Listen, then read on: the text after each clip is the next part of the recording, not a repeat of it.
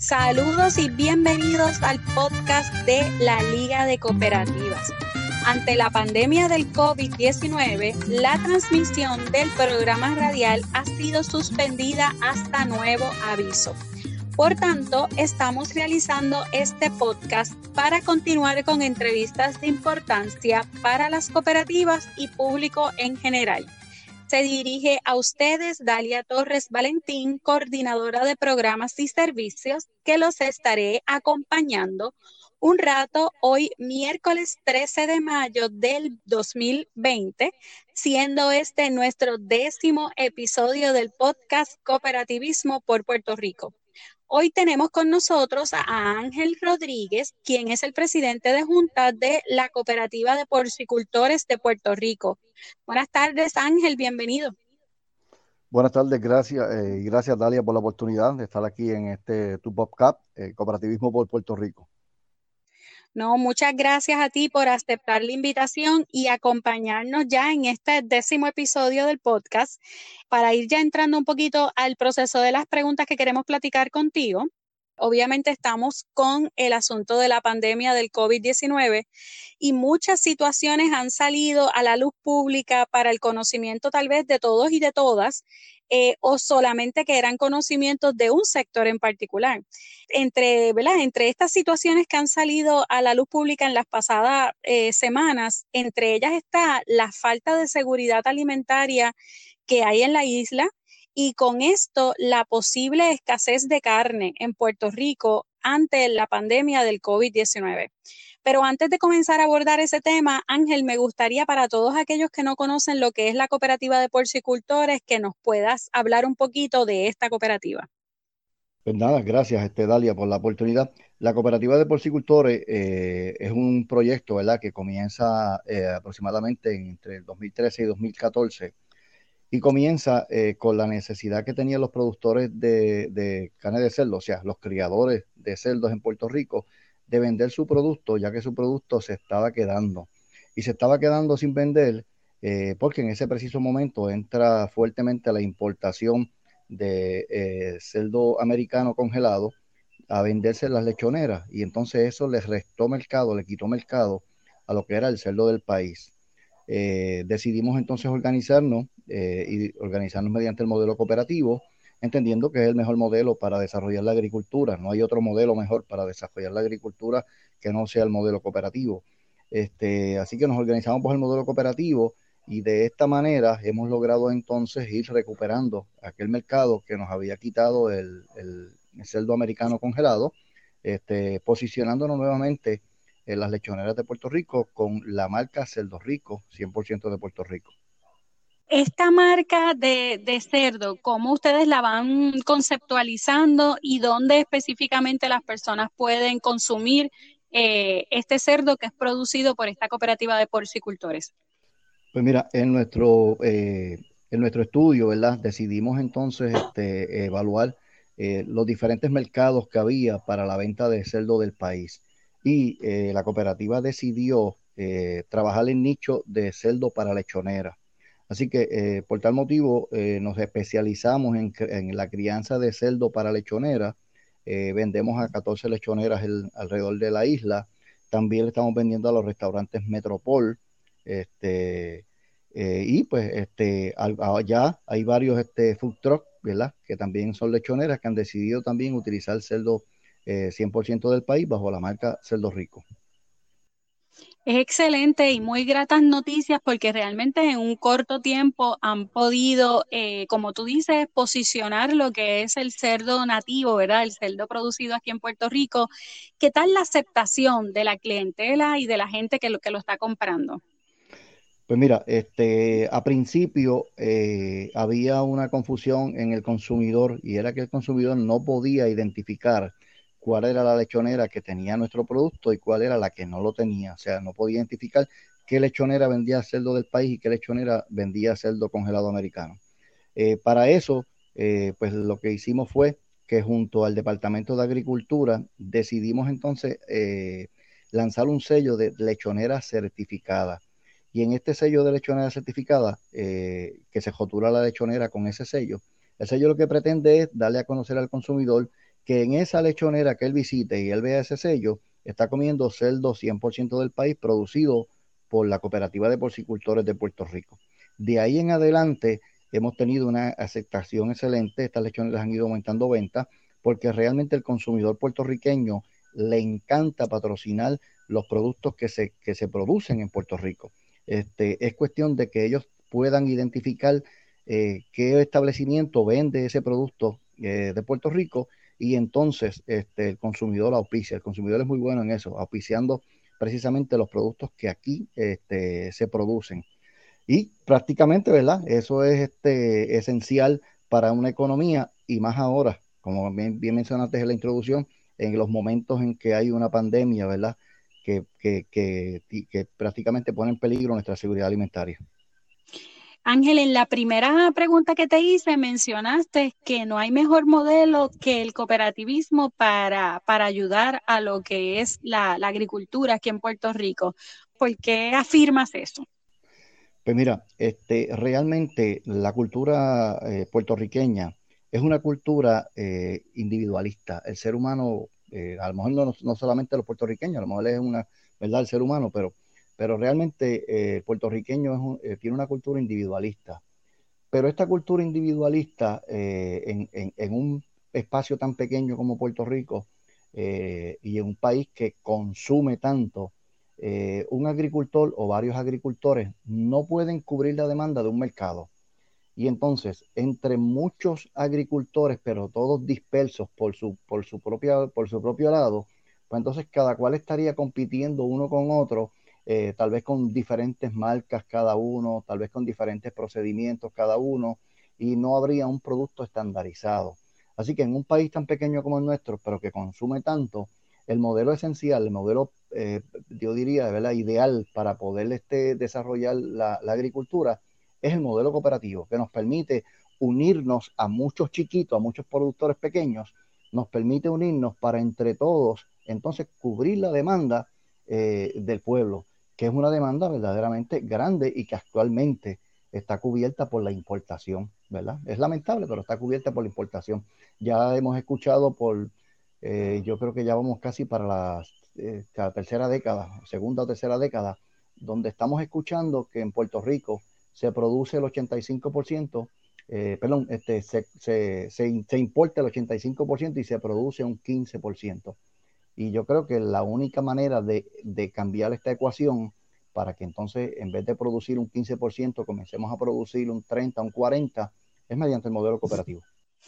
Qué buenas noticias son esas, ¿verdad? Porque eh, tenemos que entonces seguir provocando educación eh, sobre lo que es el modelo cooperativo y sobre los pasos a dar para formar una cooperativa, así que ahí tenemos espacio para seguir trabajando fuertemente y poder desarrollar más cooperativas. En la actualidad existen tal vez entre 14 a 18 cooperativas agrícolas y cuando hablamos de agrícolas estamos hablando de cooperativas como la tuya, que son cooperativas que trabajan lo que es el área de la porcicultura de, y hasta otras cooperativas que trabajan lo que es el concepto agroecológico. Así que hay muchísima diversidad, ¿verdad? Cuando hablamos de cooperativas agrícolas, pero sí tenemos entonces mucho que reforzar para el crecimiento y para, para poder fortalecer el sector por medio del modelo cooperativo.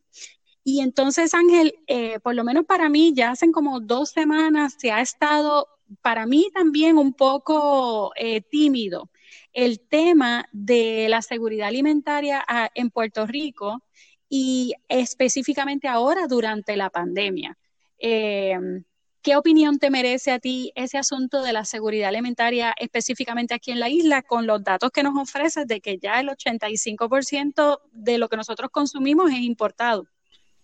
Pues mira, este, tengo que contestar primero, ¿verdad? De manera tajante, tajantemente. Puerto Rico no cuenta con seguridad alimentaria. O sea, es una falacia, es una mentira que nos han dicho por, por, por años, eh, por décadas tal vez, donde eh, se dice que teníamos, teníamos una seguridad alimentaria.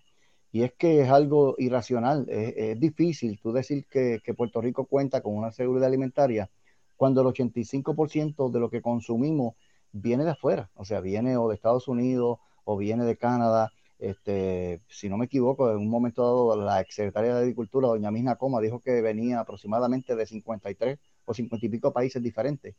Así que es bien difícil tú decir que tienes seguridad alimentaria en un pueblo, que la comida está en Australia, que la comida está en Estados Unidos, que la comida está en Canadá, este, y que hay eh, en el traslado de esa comida pueden haber diferentes factores que afecten esa, es, eh, el que esa comida llegue.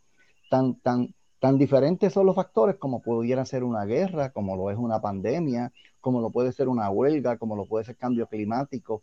O sea que hay unos factores eh, tan variados para que haya una seguridad alimentaria que si dependemos de la importación para que esa seguridad alimentaria se dé, pues mira, no la tenemos, es una mentira, es una falacia, como yo digo. Y lamentablemente, eh, ¿verdad? No me gusta entrar en esto de la política, pero nuestro gobierno, eh, este discurso de seguridad alimentaria lo han dejado en manos de los importadores.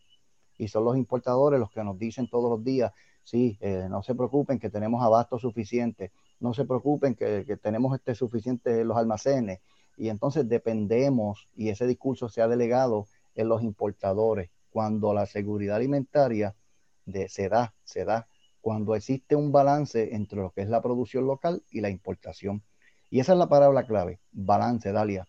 Y digo balance porque dependemos de ambas, como isla que somos, dependemos de ambos. Dependemos de la importación para sucesos como María, eh, un huracán, ¿verdad?, que devastó totalmente la producción local, pues ahí sí necesitábamos de esa importación y llegó, nos ayudó. Así que por eso es necesaria esa importación pero tenemos otros otros otros episodios, ¿verdad? Como lo son la pandemia, como lo puede ser una guerra, como lo puede ser el cambio climático, como lo pueden ser huelgas, donde esa importación no va a llegar o va a llegar con mucho retraso. Y al llegar con mucho retraso, pues entonces va a crear en, nuestro país, ¿verdad? Lo que sería una escasez de productos y esa escasez, quien la puede subsanar es la producción local. Pero con un 15% ahora mismo, nosotros no podemos subsanar mucho. Así que tendríamos que llevar esa producción local por lo menos a un 40, cosa de que cuando algo así suceda, sea la producción local la que pueda sacar la cara. ¿Y cómo se puede lograr eso?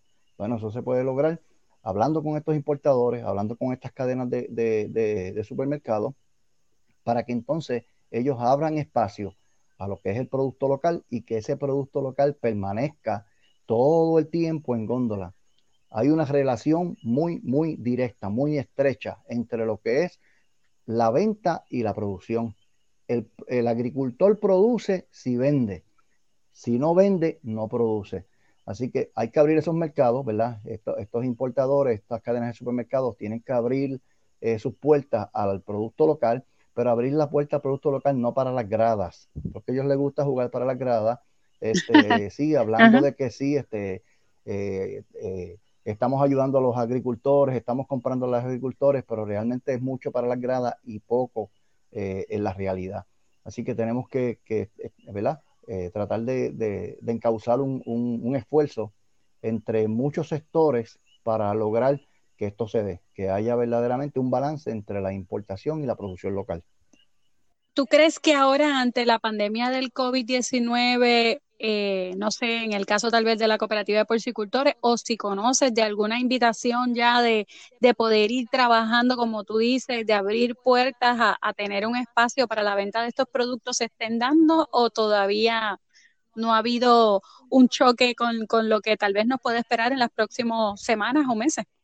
Pues mira, en, en, en, en, la carne como tal, pues es de conocimiento ¿verdad? de casi todo el mundo que en Estados Unidos ya van, creo que son 23 plantas de proceso de productos cárnicos cerradas por el COVID-19. Este, hace un tiempo atrás eran, eh, cuando yo leí la última noticia, eran 13, ya van por 23 plantas. Así que hay 23 plantas, entre ellas las plantas este, más grandes, en, en, el caso de la producción de cerdo, Smithfield es una de las plantas más grandes, eh, que, tiene, son varias plantas, ¿verdad? Pero ya tiene varias plantas cerradas. Esto lo que está trayendo, ¿verdad? es precisamente un disloque en el mercado, no hay productos ni tan siquiera para los mismos Estados Unidos, así que mucho menos para nosotros, acá en Puerto Rico.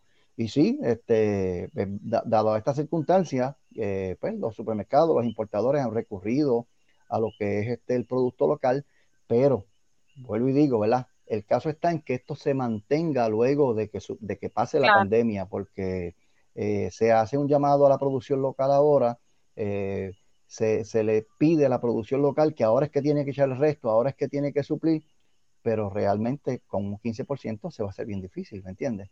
Así que pudiéramos echar el resto, pudiéramos suplir, pero cuando esto pase, que nos dejen las puertas abiertas para nosotros poder seguir supliendo y entonces poder, poder ir ampliando ese 15%, llevarlo, como te dije, a un 40%, este, y entonces sí, que uno con un 40% de producción local, pues eh, ya está mucho más seguro. Ya, la, ya, ya ahí sí hay una seguridad alimentaria, porque sería bien fácil en caso de una emergencia, pues de un 40 volver, subir a un 50 o subir prácticamente a un 60, se puede.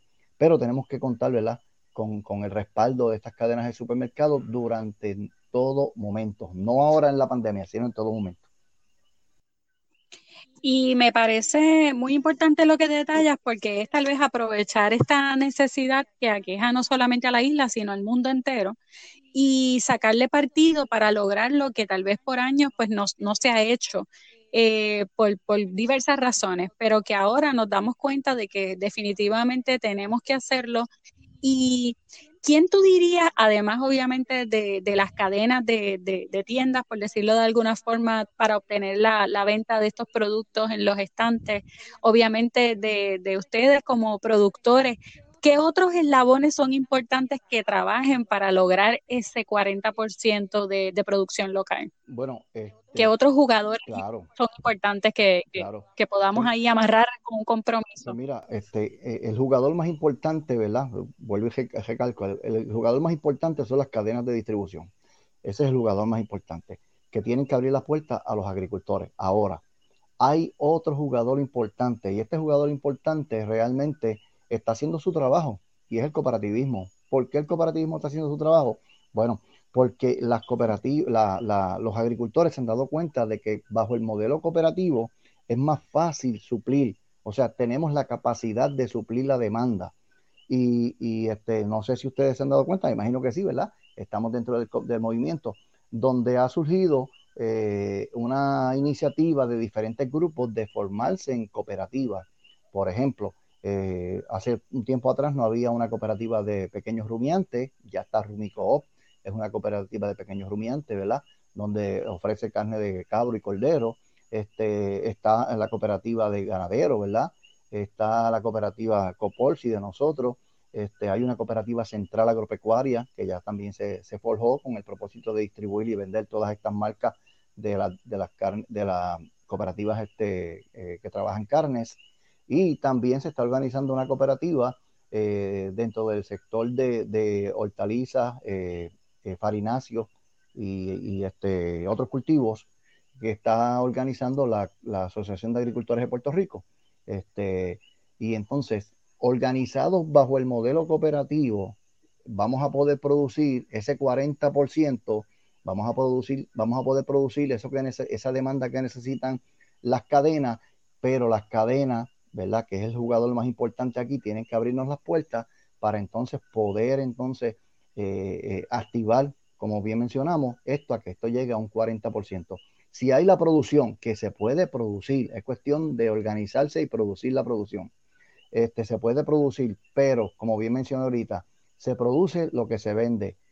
Ningún agricultor va a sembrar plátanos si, si no vende los plátanos. Él siembra plátanos si vende los plátanos. Si vende cinco cuerdas de plátano que sembró este año, el año que viene siembra 10. Ahora, si sembró 5 y solamente vendió 3, el año que viene siembra 3. No va a sembrar más nada, más que 3. Claro, y yo creo que, eh, ¿qué, opinión te merece el Departamento de Agricultura?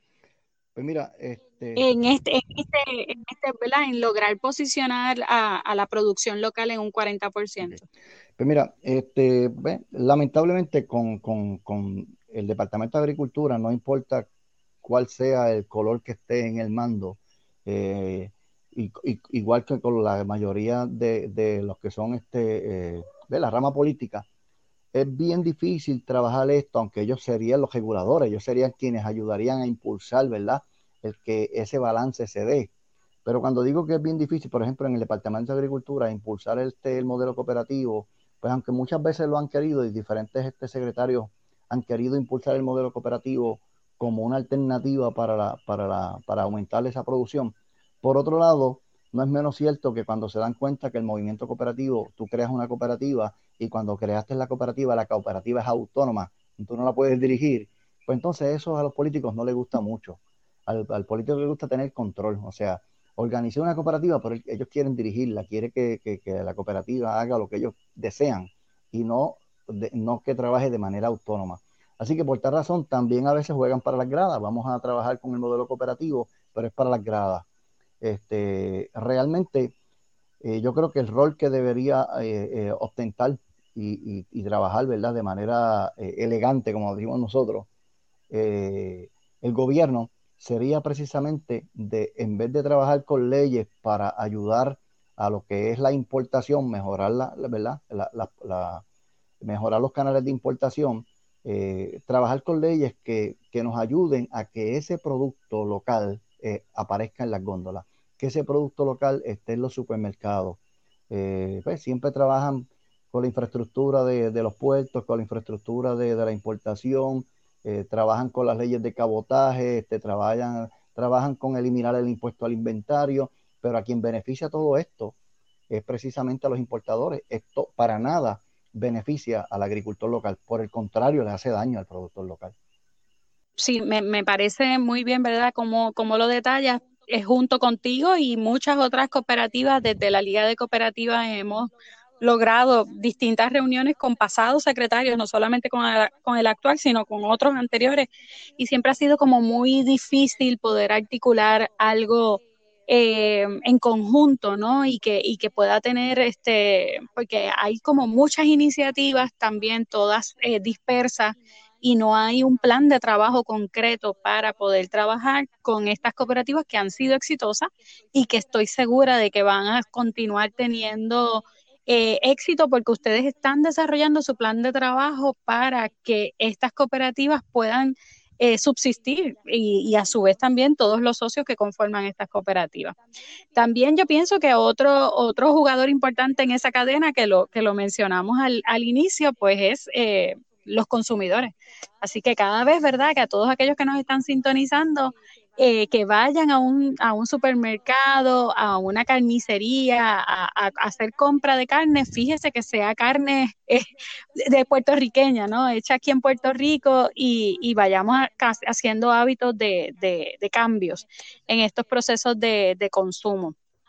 Ángel, antes de, despedirnos, me gustaría que hablaras un poquito de cuál fue el proceso de la cooperativa de porcicultores para la aprobación del proyecto de eh, colocar al cerdo asado como comida tradicional. Era algo así, ¿no? No me acuerdo bien. El patrimonio. Patrimonio gastronómico. Sé que ustedes eh, digamos que en un momento dado los medios de comunicación eh, utilizaron esa noticia de ese proyecto y la tergiversaron por muchas otras situaciones que estaban pasando en el país. Eh, cuéntame ¿qué, tan valioso era para ustedes ese proyecto de ley. Pues mira, este, denominar una comida como patrimonio gastronómico es una inyección a la economía, la comida que sea. para que tengas un ejemplo, México eh, cuando México logró que su, comida tradicional, este, los tamales, los tacos, este, toda esta comida tradicional mexicana, fuera catalogada patrimonio gastronómico, eh, eso tuvo un impacto enorme en lo que era el turismo gastronómico y en el turismo en general. Así que eso tuvo un impacto económico en una rama que es el turismo, pero también tuvo un impacto económico eh, eh, en lo que era la agricultura, porque para tú tener esa comida dependías de los productos agrícolas que se sembraban en México, ¿verdad? Para tú tener ese taco, ese tamal, pues necesitaba la carne que era producida en México, necesitabas del, chile, de, la plantilla, etcétera. Así que eso tiene una correlación, ¿verdad? Muy, muy directa, donde este, tú, tú este, haces que una comida sea, sea declarada patrimonio gastronómico y tienes un impacto seguido en lo que es la economía del país. Pues mira, en el caso del, del cerdo puertorriqueño, el cerdo puertorriqueño llega a Puerto Rico en el segundo viaje de Colón. Eh, luego que llega a Puerto Rico en el segundo viaje de Colón, todavía no existía la raza puertorriqueña, sino que existen las tres razas eh, que nos dan origen a los puertorriqueños, ¿verdad? La taína, la africana y la española. Y entonces los españoles traen a Puerto Rico este, los primeros cerdos. Y traen a Puerto Rico los primeros cerdos porque ya ellos tenían una cultura de comer eh, el, cochinillo asado, porque tampoco comían el lechón, era el cochinillo, que es el cerdo pequeño. Pero ¿qué pasa?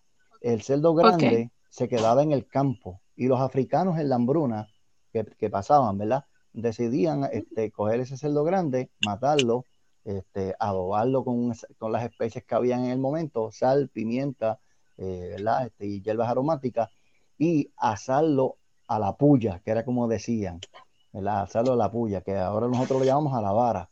Y se asaba a la vara con leña, leña abierta, se asaba a la vara. Desde ahí entonces comienza esa tradición, posteriormente se logra, ¿verdad? El, el, puertorriqueño, luego del cruce de las tres razas, y nosotros continuamos con eso. Pues mira, este, la cooperativa cuando se, se da, se, se, da cuenta de que eh, hay hay, un elemento tan importante como esa historia eh, del cerdo, cómo el cerdo llega a Puerto Rico, cómo el cerdo ha ido generación tras generación eh, siendo parte de la economía de la montaña, cómo lleva generación tras generación este, siendo la comida predilecta por el puertorriqueño, tanto aquí como en la diáspora. Este, pues entonces nos dimos cuenta, espérate, si tenemos oro en las manos y no sabemos que tenemos oro en las manos. Así que este, lo que hay que lograr es que el lechón asado puertorriqueño se declare patrimonio gastronómico.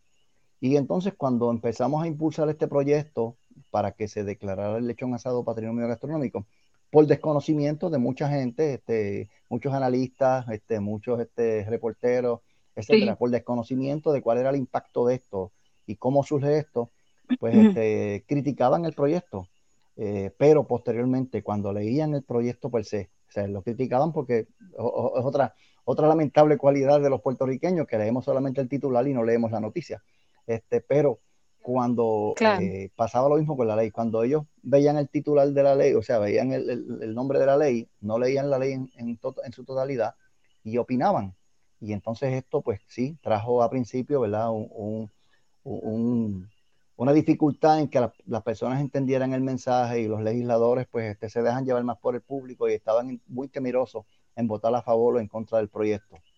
Así que posteriormente se logra el que, el que sí, el que se leyera el proyecto, el que se comprendiera el proyecto y cuando entonces se comprende el proyecto, se lee el proyecto, pues gracias a Dios tuvo los votos en el Senado, tuvo los votos en la Cámara y posteriormente la gobernadora lo firma para que el lechón asado sea declarado patrimonio gastronómico de la cultura puertorriqueña. De ahí en adelante, ¿verdad? gracias a esa ley, estamos trabajando junto con la Compañía de Turismo de Puerto Rico, eh, quien este, se está encargando o se va a encargar de aquí en adelante de que eh, el lechón asado aparezca en todas sus publicaciones, en todos eh, sus anuncios y lo demás, como comida patrimonial de Puerto Rico. estamos, está también la, el DNO, este, que son los que trabajan este, la, promoción de Puerto Rico como destino eh, fuera de Puerto Rico, ¿verdad? En los diferentes este, países del mundo, pues allá ellos se van a encargar de entonces de que eh, se reconozca el lechón asado como comida patrimonial, precisamente para buscar ese mismo impacto que tuvo México, buscarlo nosotros. Claro, este, México tuvo unos mejores tiempos, ¿verdad? Tiempos fuera libres de COVID. Ahora pues el COVID nos ha atrasado, ¿verdad? Y es bien diferente. Este, así que pues vamos a ver qué surge, pero... Pero ese primer paso, sí, ¿no? Yo pienso que ese primer paso que, como bien tú dices, hubo muchos analistas que quisieron minimizar eh, por decirlo de alguna forma, el impacto de este proyecto, pero era totalmente desconocimiento. Eh, pero agraciadamente pasó todo ese barullo de, en los medios de comunicación y el proyecto se aprobó. Y yo creo que este es el primer paso. Tal vez este año no se pueda adelantar mucho, pero ya en el próximo 2021, pues es retomar otra vez ese plan de trabajo trazado, darle seguimiento a estas dos eh, agencias, ¿no? Para, para trabajar juntos en, en poder, en poder em, maximizar el alcance de ese, de ese proyecto de ley. Así que yo los felicito porque sé que ustedes hicieron un arduo trabajo para eso, eh, pero, pero se logró, así que, eso es importante. Ángel, yo quiero agradecer. Eh, defender, María, fue fuerte, pero lo logramos.